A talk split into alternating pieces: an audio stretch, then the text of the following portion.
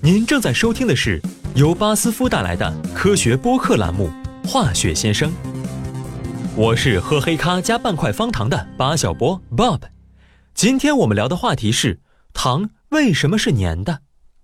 下面这些尴尬的情形你遇到过吗？大太阳下吃冰淇淋，被融化的奶油弄得手指黏糊糊的；不慎打翻果汁饮料，桌面很难擦干净，地面踩上去粘鞋底。被一大块奶糖粘住牙齿，新做的牙套差点毁了。糖对物体表面的粘性真是令人啧舌。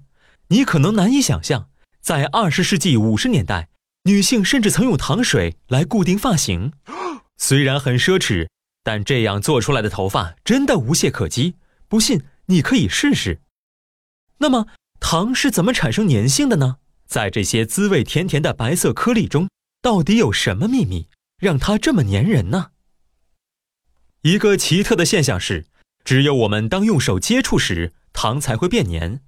当你剥开一颗糖果，或是舀一小勺白砂糖倒在手心，不出一会儿，这些甜甜的玩意儿就让你的手指粘得难受。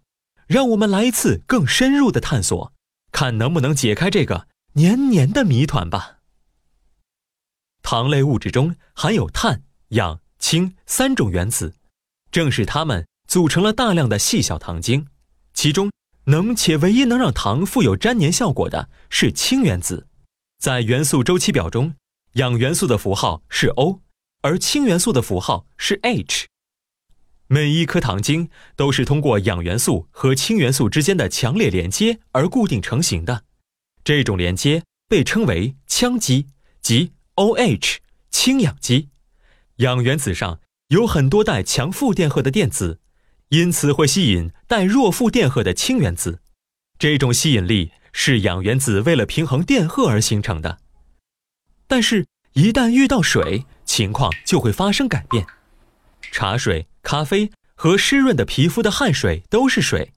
水能破坏糖晶内部的羟基，产生大量的氢键。新化学键的形成不再限于糖分子之间了。它能和接触到的任何物体相互吸附，比如你的皮肤表面。这基本上就是糖的全部秘密了。现在知道为什么留在手上会感觉非常黏了吧？对了，糖类可不仅仅存在于食物中，很多胶水的制造也需要用到它哟。这基本上也是今天播客的全部内容了。我得赶紧给方糖换一个防潮的密封罐儿。我是爱化学也爱喝咖啡加糖的巴小波 Bob，我们下期播客再见。您在日常生活中遇到过哪些化学问题？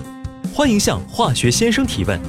您可以关注微信公众号“巴斯夫进行时”并留言，或发邮件至 social media at basf dot com。